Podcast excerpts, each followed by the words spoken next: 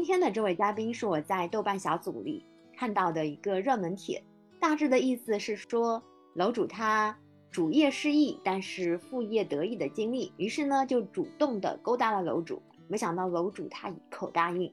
之后呢，在准备材料的时候，发现原来楼主在小红书上已经有了近一万，已经有了近十六万的粉丝。那赶紧先请这位嘉宾来做一下自我介绍吧。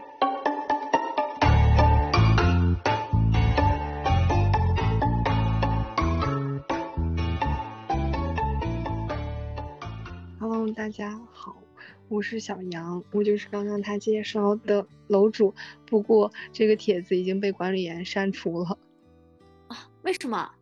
他说这个帖子涉嫌那个引流，因为评论区有人问我嘛，名字叫什么，我就回复了。啊，好可惜啊！那那那把评论删掉不行吗？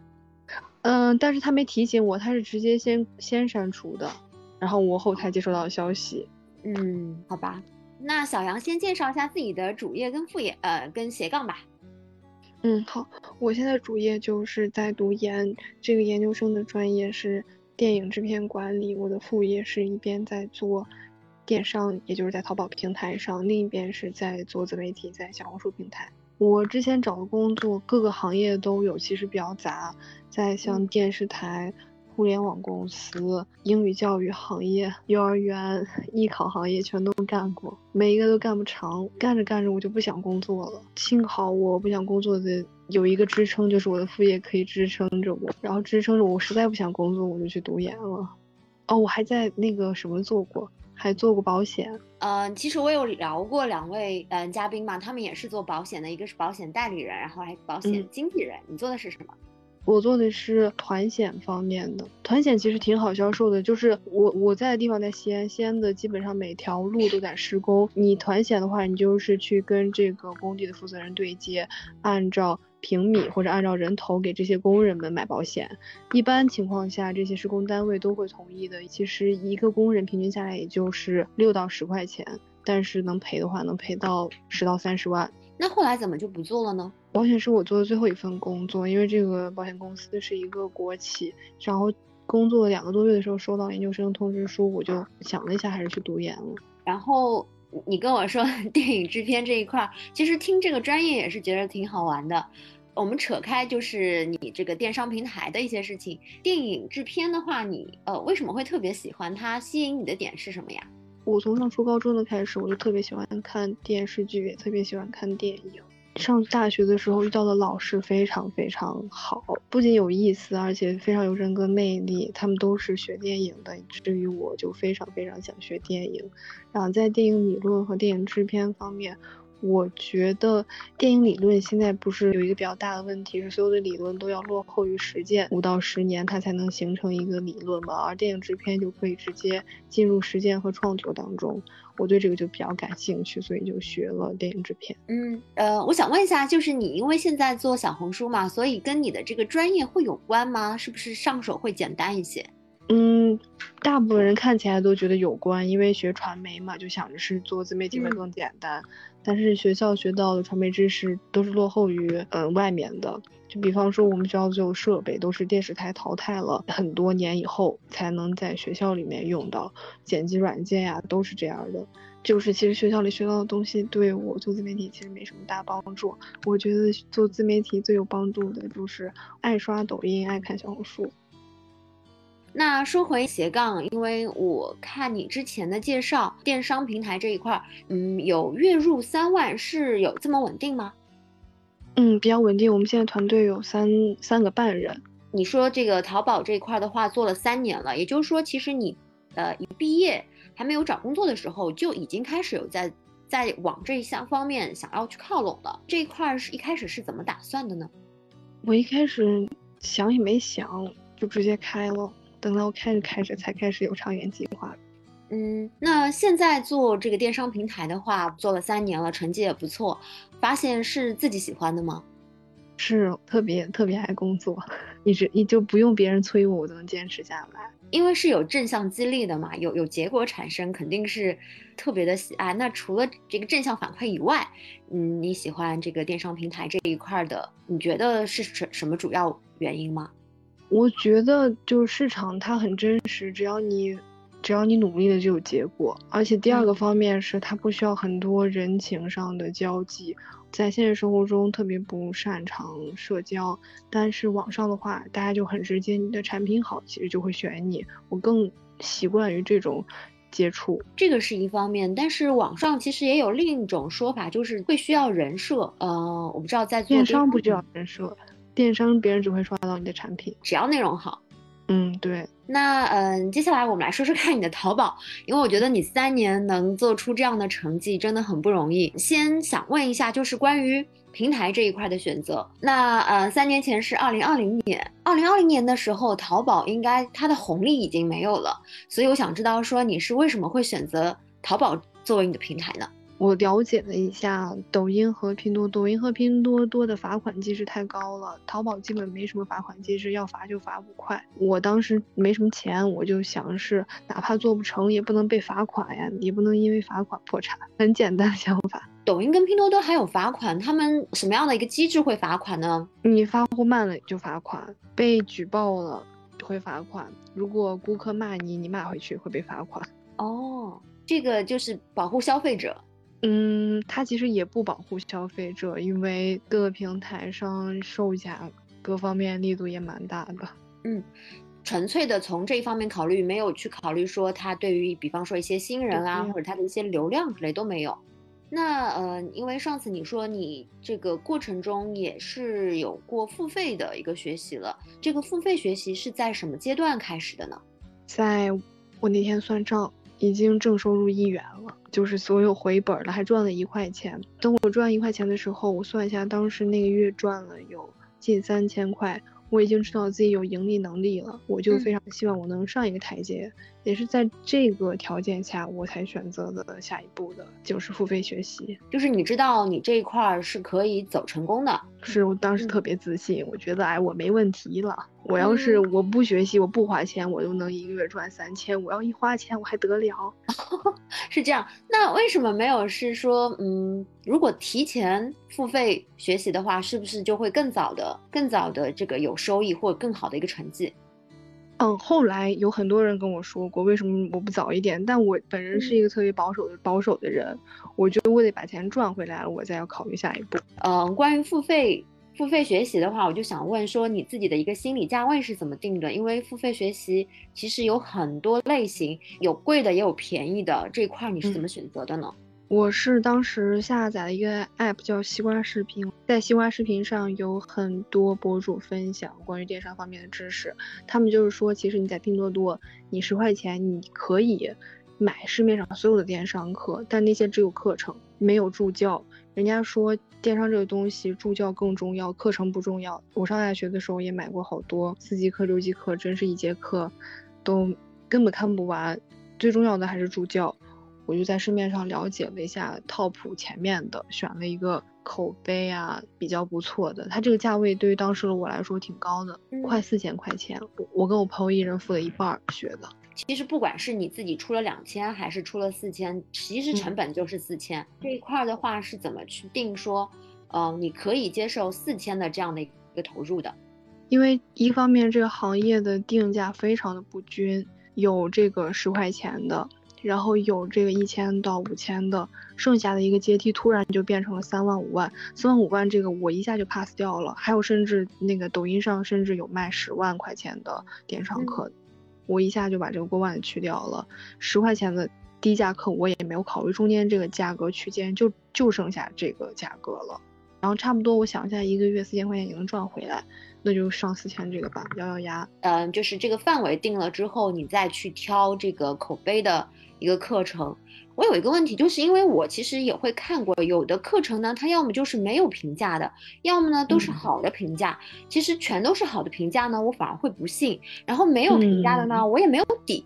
所以这块你是怎么看的呢？我挺没有主见的一个人的，但是我的跟我一起开淘宝店的这个女孩 B B 是一个非常有主见、非常自信的人。嗯。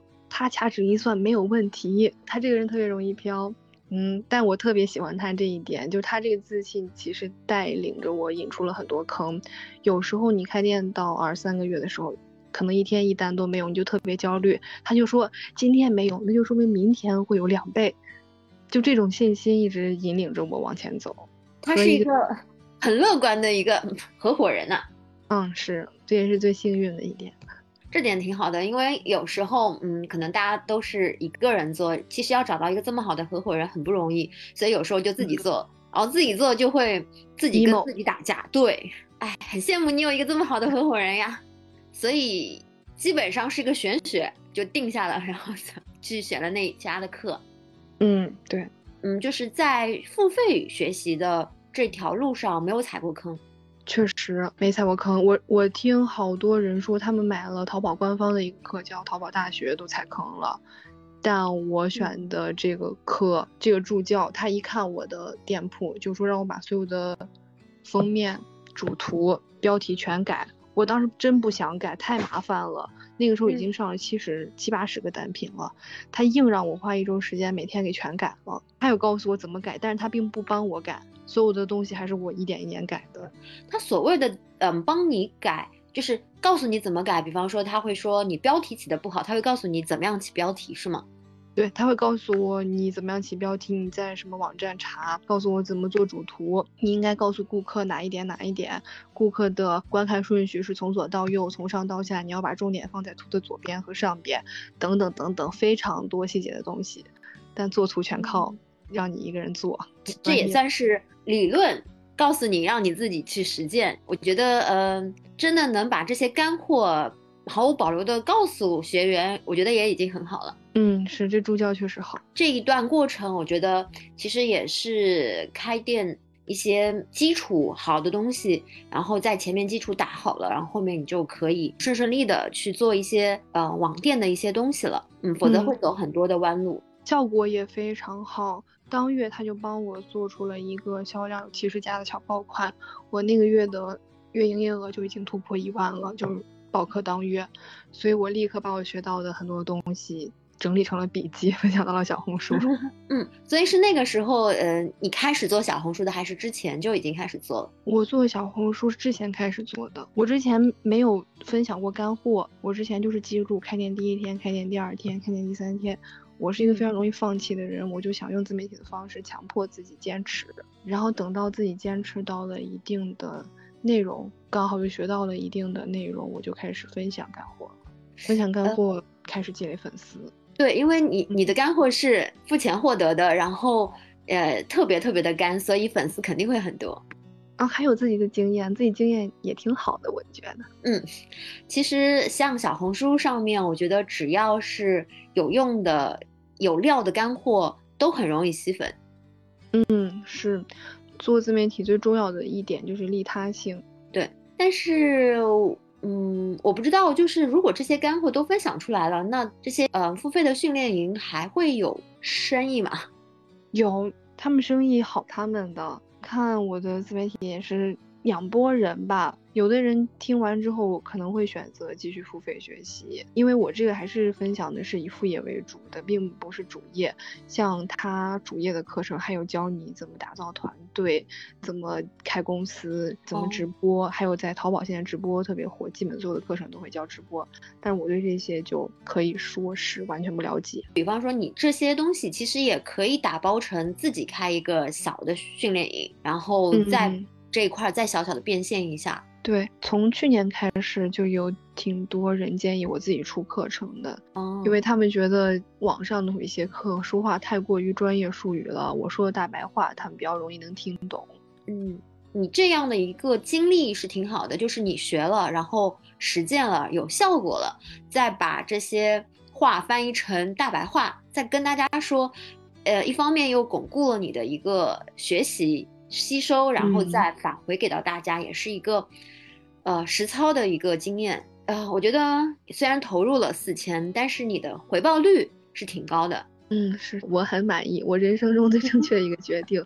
我以前倒是被 骗了不少钱，听上去嗯也是挺好的，而且你还没有踩过坑，更加进一步的提升了你的这个投入回报率。对，是这样的，我当时小红书有一个栏目，大概就在开第一年的时候，我有很多小红书上一起开店的姐妹，她们会把好多雷坑发给我。我就把一些雷坑汇总，汇总之后发一篇笔记，在汇总这些笔记的途中，也知道了哪些是雷，这些雷也帮助了我去排雷。这大概就像资源共享，我知道的雷，你也知道雷，我们就不会一起踩雷。改天去看一下，很明显这上面干货真的很多呀。那除了付费学习这一块，因为其实更多的师傅领进门。修行还是要靠自己嘛。那除了付费学习以外的话，呃，我想知道说你自己是怎么学习的？因为我看你的网站上也，你的那个小红书上也分享了很多的一些工具、一些信息，这块你是怎么获得的呢？我这些获得就是它其实就是在千牛的页面上，你就可以看到，但你需要一个一个试。大家想知道的就是试完这个有没有效果。我刚好，我一边又在做自媒体，一边刚好又在开网店，我就每一个工具给自己一个月时间去试，看一下它的引流量、访客量、转化率有没有增加，把这个结果汇总反馈，做成一个视频或者是图文，告诉大家，大家可以根据这个东西决定自己要不要开通这个工具，比方说淘金币、优惠券。所有的这些你都可以一个一个去试，只不过很多时候人自己光开店的时候，并没有那么多精力和特别严格的去计算它的数据。嗯嗯，就是刚好我这个自媒有这个自媒体，它帮助我知道有些很很多人在。看我的自媒体，他们想知道这个数据到底有没有用，所以我就会强迫自己把这些数据记下来、列下来，不仅对自己有帮助，对别人也有帮助。所以你说阿里千牛上面的一些工具，它上面是付费的还是免费的呢？嗯，有付费的，有免费的。所以你都会去用，然后把这些功能的情况告诉大家。没有，我只用免费的，我没有用过付费。啊。嗯，那千牛没有只要你说送你付费的一些功能，让你帮他们做一下推广。千牛就是淘宝，他们这么大平台，他应该不知道我是谁吧？如果我觉得以后做大了，可能会知道，可能会 送我。嗯，我也希望有这一天。千牛虽然是淘宝，但是现在其实是网红经济嘛，而且你十五万粉，通过你来推广他们的一些功能，我觉得他们并不亏啊。嗯，但是你现在的重点，我理解应该还是在你的网店这一块儿。嗯，是，现在网店是一个重点，拿毕业证也是个重点。毕业了，你就应该去做你喜欢的这个电影制片这一块了。嗯，电影制片方向也是一个比较自由的职业，它不是朝九晚五或者一周上五天班这种坐班制的职业。你可以选你今年你上五个月班，或者你上三个月班，剩下时间自己安排。嗯，但是有没有一种说法，就是如果说你的淘宝流量下来了，再重新起的话，会比较困难一点？我基本都在坚持，就没有说断开，除了过年的时候发不了货以外，其他的时间一直都在发，还没有出现过掉的情况。除非你不做了，它才会掉，不然它会维持在一个平稳的状态，一模一样。你说你一直在发，你是说你一直在发图片，还是一直在发货？发货，只要你坚持发货，它的每天的访客量基本都是一致的。但是你要想让访客量起来，你需要做很多工作。你想让它掉，那还挺难的。所以很多人他们关店的时候都会把所有商品全部下架。所以起来了，每天都会有人下单，是这个意思吗？对，起来了的话，你就是不愁没有收收入这个情况，它挺稳定，它跟工作差不多，是不是？没想到，我以前一直以为开网店就是呃一天好一天不好，但没想到是一个趋向于平稳的状态。嗯，那是不是跟你的选品有关系，还是说大家都是这样的？只要你的店起来了，每天不管你卖什么都能卖出去一点东西。哦，只要你不是季节性的产品，都挺顺的。你把线拉长，你要是拉到一周或者拉到三十天，你去算，平均每天都一样。那其实意思就是说，淘宝的这个流量还是这只骆驼还是挺大的。嗯，还是挺靠谱的。那说到选品的话，想知道说，如果作为一个新人，他想开店的话，他要选品应该怎么去做好选品的这样的一些事情呢？选品就一定要把几个雷区避掉。第一，大众类的女装、女鞋、美妆；第二是把季节性的规避掉；第三，你把低客单价的规避掉；第四，你把退货率高的规避掉。在其他的范围内去想你的第二反应。你第一反应你要卖什么，那你就绝对不能卖。大部分人反应都会跟你一样，你去想你的第二反应你要卖什么。然后你说大类不能卖，是因为说这个已经竞争不过一些大品牌了，是吗？嗯，不仅竞争不过大品牌，你像女装、女鞋这个类目，有些人他们真是带着几十万去开这个店的。你可能很多大学毕业的女孩，还有刚工作的女孩跟我一样，最多能在淘宝店上投入五千块钱，再多了真的没法接受。那你做这些，你就是真的是去送钱呢。千万不要相信有一句话叫什么“年轻人要勇于试错”，这绝对不是试错，这就是犯错。所以第一个是大类的不要去碰，然后第二个是季节性这一块儿。嗯，季节性，嗯，流量，嗯，大小比较浮动大一点。嗯，那比如说做水果的话，一年四季的水果可以卖吗？呃，就是或者你要每个季节卖卖各种水果。你要开食品类的话，你要办办证、开公司，还要有食品安全许可，比较麻烦。哦，就是要有一些特殊证的这种手续比较多，比较繁琐。然后低客也得避开，低客单价的，低客单价的其实就是就是利润不够高嘛，这种。嗯，对，比如说扎头发的这个一块钱左右的这种低客单价，你的利润可能就是两毛钱的话，一定要避开。如果你的同行去打价格战，那你没有办法跟人家比。你是新店新手，所以这个要避开。嗯，所以如果说都是做高客单价的话，那针对的一些客群都是一些高净值的一些收入的人群。中客单价也可以。中客单价一般是指什么样子的？就是一单利润在二三十的吗？嗯，不是，它要看类目。比如说你卖手机壳。你的手机壳卖五块到十块，可能你的利润就很低。你的手机壳如果卖二十到三十，可能就是中客单吧。你的手机壳淘宝上有很多卖一百多的，这就属于高客单价。就是如果说我再开了高一点，只要我保证我能卖得出去，那也可以。嗯，对，你要保证你的质量好。现在淘宝都是千人千面，习惯于买一百块钱左右手机壳的人，他去搜手机壳就搜到的是这个价格价位左右的，他搜不到其他价位的。哦。这个时候你就把质量什么的弄好，大家其实并不介意花更多的钱去买一个手机壳，大家想要的是它质量好，或者它独一无二，它有一定的工艺在里面，或者说把这个图做的高大上一点。做图太重要了，人都是视觉动物，图一定要好看，一定要有网感。这个网感感不仅是要你自己判断，是要你总结。不断的总结别人的拍摄角度、打光、滤镜，一点一点的改变的。你的产品的话，都是你自己拍的照片吗？嗯，基本上是。然后 B B 是一个摄影师，你的合伙人。嗯，你的合伙人很重要啊。那你们嗯，在拍照上会花很多时间是吗？然后拍完照再修图、再做图。我觉得上新、运营、包装、发货前期和后期用的时间差不多是五五分。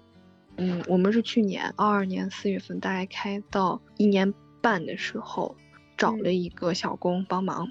嗯，你们开始做老板雇人了，然后到去年年底的时候，我的一个亲戚也来帮忙了，他有空就来，没空就不来，所以是三个半月。嗯，我觉得请小工还好，就是跟他说好价格就好。嗯，对，一起帮忙这一块儿。谈钱会不会伤感情？哦，他没有要钱，他就是来帮我，他退休了。哦哦哦，那还好，因为之前正好也采访过一位做电商平台的嘉宾，也是一位博主，然后他说高客单价一开始对现金流要求会比较高，那他是从低客单价开始的，慢慢做。那这一块你觉得怎么去做一个更好的平衡呢？哦，可能类目不一样吧。他可能有的类目上百上千那种，我这个类目还最高卖高价也不太贵。比如说我一个产品是卖装饰画的，我去工厂里订一个二十一乘三十的框它就是十五块钱，我在网上加上邮费，我卖三十或者四十就差不多了。我要是再卖贵一点的话，卖上七八十，七八十对他们来说也不算是一个很贵的价，就我的高客单也高不到哪去。那你这个的话，其实就是联系厂家，所以你自己不用囤货，然后也不用有现金的一个支出，因为你直接。嗯，我都是月的利润去直接投到这个月的快递和包装费，还有成本上。淘宝的现金流回流特别快，七天就回来了。所以你的启用资金，你你刚才说应该是五千不到是吗？嗯，对，四千五，五千。那这个门槛应该还是呃，如果有有人想做的话，我觉得这个应该大家都是能够接受的范围内。嗯，是我上大学做的第一个生意，门槛儿。一开始只投了一百块钱，是做学士服租赁，嗯，就是给毕业生拍照用的。嗯，对。哎，这个是一开始是怎么想到的呀？当时毕业租学士服嘛，很多人就觉得学校的学士服特别脏，用了好几年，然后男女混穿，就所以我就买了六件儿。我们当时一个宿舍是六个人，我就买了六件学士服，新的，然后给大家租。租完之后我去一洗，第二次。再租，这样大家每个人都能穿新的，大家也都愿意，就是这个口碑起来了，然后然后越来越多的宿舍来问我租。哦，你很容易发现一些需求啊，大家的一些需求，然后想办法从中找到一些商机。哎，这些都是后头了。为什么说是后头？我觉得都已经二十多岁才发现，还挺晚的。我二十多岁，我我我我在学校的时候啥事儿都没干，太后悔了。是现在的学生都都一直想着怎么赚钱吗？嗯，是我上大二的时候，身边已经很多同学，他们的生活费都是自己赚的，有可能是因为我是学的是艺术专业吧，大部分人的赚钱意识就比较早，嗯，所以我就很焦虑，很焦虑，每天都在焦虑，想办法想找一找有没有办法能搞点钱。嗯，原来不仅是职场卷，校园也很卷，然后校园不仅卷学习，还要卷卷这种额外的一些打工钱。再说货源，因为你刚刚说是直接找厂家谈的，所以你会去跑工厂去看吗？然后再去跟他们谈合作？会，我会去跑工厂。有很多人问我说：“你你去跑工厂敲门，人家会理你吗？”嗯，其实工厂里面有一些老板，他很随和，而且他并不会。拒绝你，你你胆子要够大，然后你跟人家谈的时候，你也要自信，因为你又不是干坏事嘛，你就是正正经经的去赚钱，你就很自信的跟人家谈，以及谈你的设想，因为对方都会都很好，有些老板真的很好，就算做不成了，他也会给你一些帮助，给你有时候还会给你介绍其他的厂子，真的要敢于开口呢。那这些工厂你是怎么找的？是比方说阿里的幺六八八上面找的工厂，然后去他们的厂址上去，嗯，去聊吗？嗯，不是，我我有三个途径。我第一个是我先问身边的人，第二个就是我在高德地图上搜本市的工厂，然后我就去敲门，我就去找。第三个是实在不行了，又不合适的，我就去幺六八八上找。而且我也出过一些幺六八八上怎么找的经验嘛，你要避免掉二手厂家去找一手厂家。你还通过高德地图找厂，嗯，太厉害了。那这些厂一般都在厂址就是比较偏的地方吧？嗯，是我住在西安，我们那个厂基本都离我们家有四十公里以外呢。所以你是跟着你的合伙人一起去的吗？还是会找男朋友一起去？我是跟朋友一起去，然后也有跟，嗯，我爸一起去开车去。哦，所以家里人也是很支持你做这个事情的。啊，家里人不支持我。那天骗我爸说我要去那儿拍摄呢，因为我我 的专业是广电电视编导。我跟我爸说我要去拍片子，让他送我去。但是你说你爸送你去，但是进去谈的时候是你自己去谈。嗯，对，我进去拿了一个相机进去的。呃，能说说看你第一次去跟呃厂家谈合作的这样的一个经历吗？我想知道说，比方厂家他关心的是哪些点，然后。嗯，你会怎么去跟他们去做这样的一个沟通？啊，我第一次去一个厂家是我大学同学推荐的一个厂子，大概是四个人一起去的。然后有一个女孩，她是学播音主持的，她对这些特别了解，是她主谈的，就是。跟他说，我们现在在淘宝上有怎么样的一个流量，每天大概卖出多少单，然后把这个单量乘以十，比如说能卖出一单，就给人说你能卖出来十单。所以他也不看数据。哎，我我见这几个老板基本没有五十岁以下，他们好像对这个自媒体啊、电商平台非常的不了解，非常了解，在我们这边，嗯，我估计你要江浙沪的话，那些老板可能忽悠不了了，但是北方老板还是可以。然然后呢？就跟人家谈，然后看一下人家这个画框怎么做的，然后看选一下他们的玻璃，就这样走一遍流程，然后称一下重量，然后谈一谈自己能给对方带来什么，然后价格谈一下。谈的话，就是因为你也谈过几次了嘛，所以一般的流程或者说你总结下来，老板比较 care 的点会是哪些方面呢？没有，我本来会以为他们会在乎我会给他们带来多少利益，但是。这几个老板并不看重这一点，他们觉得能把事情做成，做成之后钱自然会来。对他们来说，就是多了一个销售的一个渠道，所以他们只管有这个渠道，反正没有做成，他们也不给你钱。对他们来说没有损失，他们是就听你这样说的话，他们也不挑，只要有人来找他们，他们就去谈这样的一个合作，然后可能根据量大量小谈不同的价格就是了。嗯，而且有一个化妆厂，它的厂子特别小，当时我的单量也不够，一天也就一两个，我觉得我没必要去去他们那儿取。结果他有一段时间每天就把一筐子送到我这儿，特别好。那我那阵子特别不好意思，就想一定要我工作，把单子变多一点，不要让他白来一趟。嗯，那你的货是寄到你这儿，你再发出去，还是他们店？他们寄给我，我要把画装上，然后再找快递员。但是就一定是要有客户下单了，他们才会给你，当中是有时间差的，你不会囤对吗？对我我不会囤，我一般当天就当天下当天要，然后当天装框。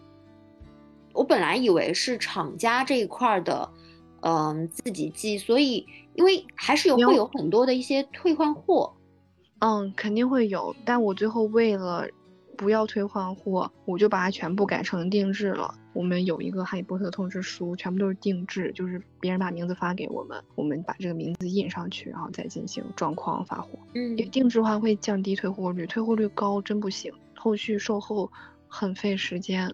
因为因为上次我也正好听到发货通常都是工厂里面直接发的，但是你退货的话，工厂里面就是一定要有。非常好的检验的这样的一个流程，否则你退进来到底是些什么乱七八糟的东西自己都不知道，而且这些这个过程都是在摄像头下进行的，否则就说不清楚了。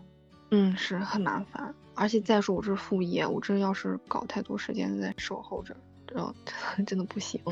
嗯，所以定制到到的确是一个好的方法，定制也是新手比较容易起来的一个赛道。这个思路挺好的，就是省得退货了。反正因为是定制的，定错了就没得退了。的确是挺好的一个建议。那另外我想到的，因为你本身是定制的，然后前期客户服务这块都做到位的话，后期的这个嗯客诉就会比较少。那收货之后的一些好评，是不是也会相对来说比较好一些？哎，好评之后真的很难过 啊？为什么？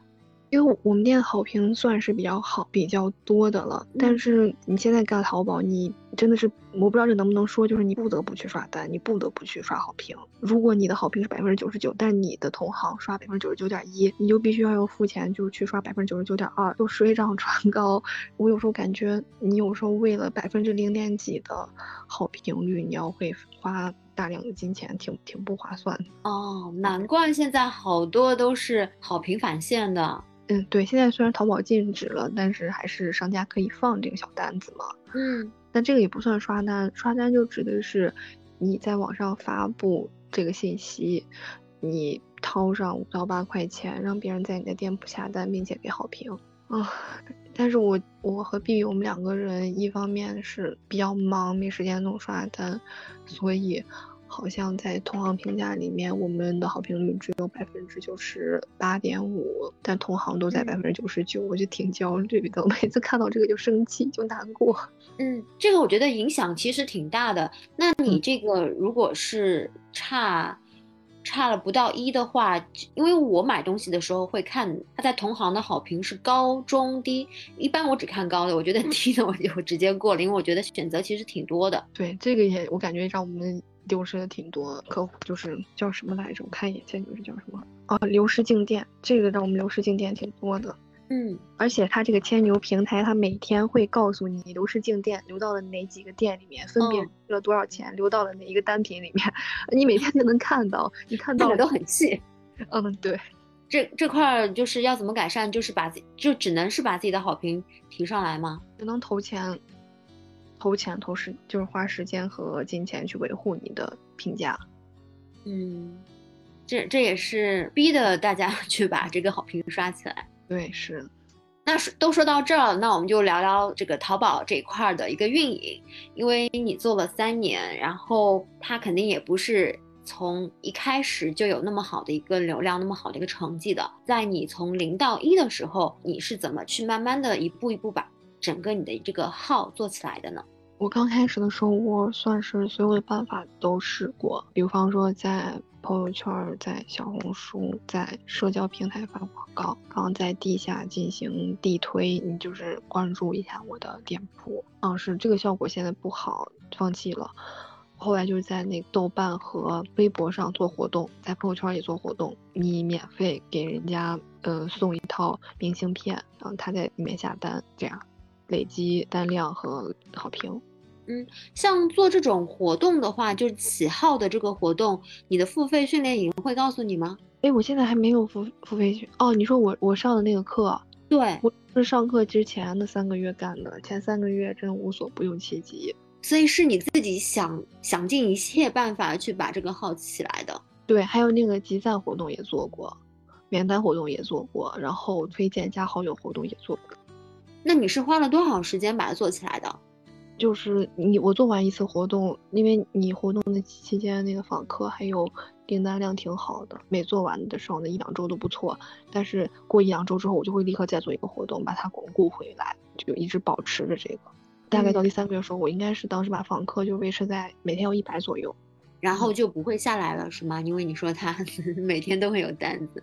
对，维持到一百左右去打造别人付费的小爆款，因为你做活动的时候做的不是同一个品，你就会意识到有一些品大家想要，有一些品大家不想要，你就把那个大家想要的去做爆款，然后再追一些热点。其实你干淘宝这行，经常看一些网红的 vlog，他们用到的一些东西都很新，因为这个更新迭代挺快的，还得追一些呃网红的热点。我之前老跟别人说我玩手机不是白玩的。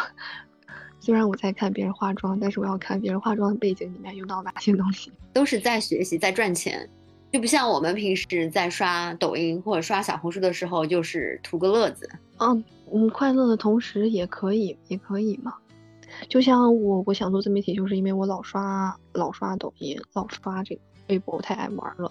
玩着玩着，你就想，那自己也就玩玩吧。哦，那听上去，其实你的成功。虽然有很多巧合，但也不全是偶然，还是有自己很多很多的积累跟功夫花在里面的。嗯，我觉得你经常发，你也会形成自己的一个体系。就像我刚开始发的时，刚开始发干货的时候，我也没什么体系，我都发了一年了，我都不觉得它有分什么领域，就是发了有一年多的时候，我意识到原来它不同的项目是针对不同的东西，你在前期和后期的时间分配是怎么样的，我就慢慢的形成自己的一套逻辑。我感觉经常发对自己经常看、经常发对自己了解有好处，你脑子里面就会建一个类似于宫宫殿或者框架的东西。嗯，这个就是所谓的网感嘛。啊，我不知道这算不算网感。我大概就是分享的一年多笔记里面，我脑子里面慢慢就有一个一个框架。就我刚开店的时候，你需要从哪些方面认识它？别人最想了解的问题是哪些？然后你要去运营的话，因为运营的东西太多了，别人问你的时候，你不知道跟别人怎么讲。但你经常发，经常发，你就会发现运营其实来来回回就有三个问题，你就会很清晰的告诉别人，嗯，运营有三个问题，你针对这三个问题，你应该尝试哪种办法，就慢慢慢慢的这个框架体系就在你脑海中建立了。嗯，所以现在淘宝运营就挺轻松的。嗯，那也就是说你差不多花了三个月的时间。嗯，做起来的。你刚刚说你当当中尝试了各种各样的一些活动，那这些活动我相信肯定也有一些呃有效的，有一些没有效果的。所以在这段经历里面，你的这样的一个心态是怎么去调整的？如果说我不知道你是多少时间打造出一一款爆款的，如果一直没有打造出这样的一个爆款，流量都是一点点的话，这个阶段有没有过呢？有我，我当时天天都不想干了，平均三天三天就想关店一次。当时，哦，而且每次关店我还会发小红书，因为我最开始都发的是第几天，怎么怎么样，心情怎么样。当时小红书上也有挺多小姐妹就会支持你嘛，就会安慰你。然后我的合伙人也在，嗯，给我画大饼。然后呢，然后就坚持下来了。嗯，对，坚持下来了。哎，其实我觉得我们算是快的呢，三三个月就见到成果了。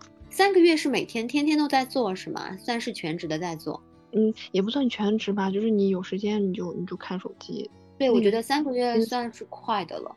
嗯，那现在回过头来想想，就是除了你坚持下来了，也除了你非常愿意去尝试不同的，呃，一些活动，去主动的去学习以外，你觉得还有哪些是值得跟大家分享的呢？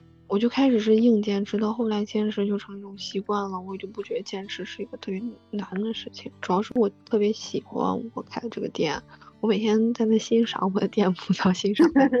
我觉得我自己就把主图弄得特别漂亮，有时候就是能对自己赞叹不已，每天要自夸自夸五次。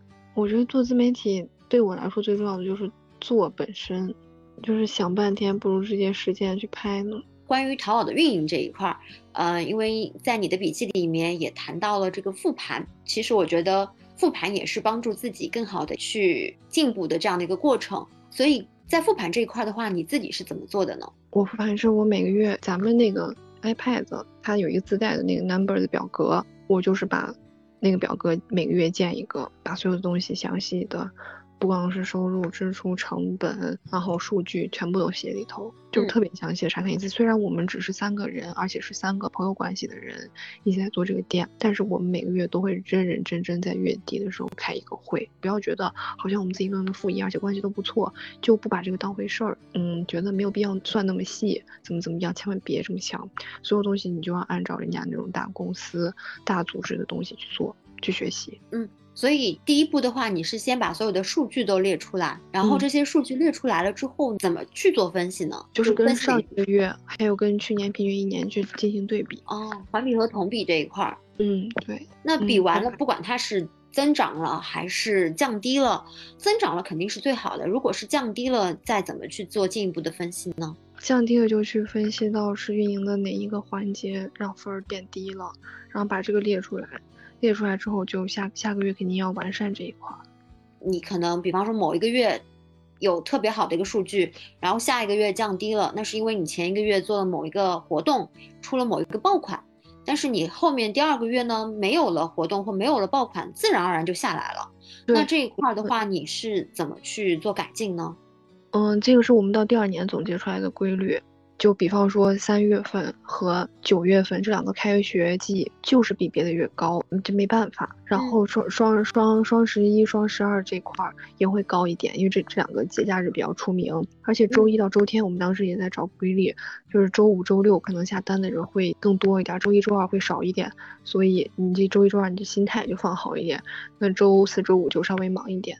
大家早上下单可能会少一点，中午和下午晚上下单的多一点。嗯，就把这个时间呀，就是去总结规律，有的规律就真的是靠一两年才能总结出来。嗯，第一年就是挺也挺抓瞎的，然后每个月再把下一个月上新的内容和方向就分享一下，然后再互相夸夸赞一番。嗯，你刚刚说有一点特别好，就是对比一些数据，总结一些规律。所以这些数据，我理解淘宝因为本身后面的一个分析的一个工具是非常强大的，这些数据是你直接拉出来就可以了，是吗？嗯，有的是可以直接拉出来的，但是你自己店铺的成本、营业额得你自己去算。这些算的话也不难，在支付宝上，支因为支付宝、淘宝这些系统都是连着的，它支付宝后台也会给你一个个数据。所以，嗯，第一个是做一些对比，总结一些规律，然后第二个的话，嗯，第二个你刚你刚刚有提到是说去看一些上新跟方向的一个调整，这一块的话，从哪些？呃，纬度去思考怎么去调整呢？最重要的还是要抓热点，最近什么热就抓什么热点，而且你不要觉得有些热点不值得抓。我去年我去年特别自大，就十二月份的时候，我觉得圣诞节中国人又现在谁还过洋节呢？有什么好抓的？不用抓。结结果发现那段时间流量特别差，而且圣诞相关的东西都卖特别好。哦，我觉得大家就。不要自大，不要觉得，哎，有些东西是不是都没有人过了？哎，感恩节是不是根本就没有人过，没必要买？有些人很在乎这个，他流量就是会有。明白哦，三八节的流量非常非常大，而且我每一年三八节我都会在小红书上倡导所有的小商家不要用女神节或者是女王节，要用妇女节，因为我们三八节就是妇女权益保护法庆祝的节日嘛。嗯，你要是用其他那种词汇的话，真的不好，你就用它最原本的意思去去表达庆祝就可以。我觉得之前改成女生节或女王节，可能是觉得这个妇女这个词有点。不好听，嗯，但其实完全没有不好听。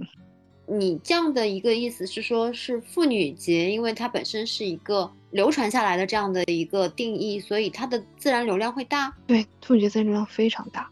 本来以为可能，比方说女生节，它是一个新词汇，所以会以为会多一些，但其实不是的。不是对，因为现在有女性意识的人越来越多了，大家这方面意识都很强。明明啊，我们有这么好的一个词汇，它庆祝的是我们在女权上面的胜利，为什么你要把它去从语言的角度模糊它、改变它，会引起一些人的不满的。而且我也本身比较在乎“妇女节”这个词，有时候就会尽量的倡导。这个这呃，我说这个这个知识点的话，是你找规律找出来的吗？不是，我是觉得你的店铺如果有了一点流量的话，可以跟大家一起去做一些事情，就从自己做起，要有更强的女店主的这个意识在里面。非常好的一个建议。最后的话，呃，我不知道小杨对于想要做一些斜杠电商的一些小伙伴有什么好的一些建议，或者有什么想要说的吗？我觉得大家在开店方面一定要摆脱依赖别人的倾向，要靠自己。很多人在给我发信息的时候，他们都会选择跟自己的男朋友一起开，觉得会比较靠谱。其实并不是，或者是大家在开店的途中去开始去询问了别人，得到了别人的否定答案，就去放弃。但是这个时候，大家一定要清楚自己想要什么，自己的决定是什么，不要依赖别人，要依赖自己，要靠自己。第二就是一定要避开所有的雷区，比方说在淘宝电商这个行业，基本上百分之九十九点九的代运营都是都是骗子。那我们就看到了雷区，总结经验，就一定不要再踏入这个坑。就算对方甜言蜜语说的再好，说能帮你做到多少多少单。一个月卖了多少多少钱，你也不要相信他，去自己去学习运营知识，不要去找代运营。嗯嗯，第三个我觉得就是选品的时候，嗯，去相信一些客观的真实的数据。嗯，去寻找一下自己开店是为了赚钱，不是为了满足自己的喜好，一定要去找一些赚钱的东西，赚钱的方式去做这个事情。针对第一点，我有一个问题，因为你说靠自己，然后说，嗯，靠自己，我觉得没错。但是你本身也是有一个很好很好的一个合伙人，嗯，然后你说不要，有有些小伙伴可能要跟男朋友一起合伙，你觉得不建议，这个是为什么呢？因为。有时候你的男朋友是你的恋人，但他并不是一个很合适的合伙人哦。嗯，我跟我这朋友，我们的理念啊、诉求各方面都一样。我们合伙就是因为，我们俩都是特别靠谱的人。那有时候你的男朋友你喜欢他，并不代表他可靠，而且感情是不是可以通过合伙来鉴别这个男朋友是不是可靠呢？啊，那不行，代价太大了。工作工作还是比较重要，工作比男人重要。哦，嗯。好的，那今天非常谢谢小杨的分享，说了很多很多的干货，很多之前都不太清楚的淘宝的一些小知识，还有一些运营的一些小技巧。那也祝愿小杨的这个店铺还有小红书能够越做越好，粉丝越越来越多。好，也感谢你今天愿意跟我聊天，愿意问我。也我也梳理了一下自己现在的情况，让我在这次谈话中，过一段时间我也想开一个，嗯，视频栏目，就是聊一聊女性副业者和女性创业者。我倒是想的是，你要是有空的话，咱们也可以聊一聊。好啊，好啊，没问题。嗯，好。好的。听了这一期的节目，我的感受是，虽然这只是一个小小的淘宝店，也可以当成是一个创业项目。让我印象深刻的是，小杨他通过各种方式，在三个月里就把店铺做了起来。比如，他通过高德地图找到了厂家，又比如，他借着拍摄的名义让家长陪同考察供应商；还比如，他前期想尽一切的办法去做营销，他敢想敢做，胆大心细，很棒的创业者特质。希望大家都能有这样的冲劲，发挥在自己喜欢的领域上。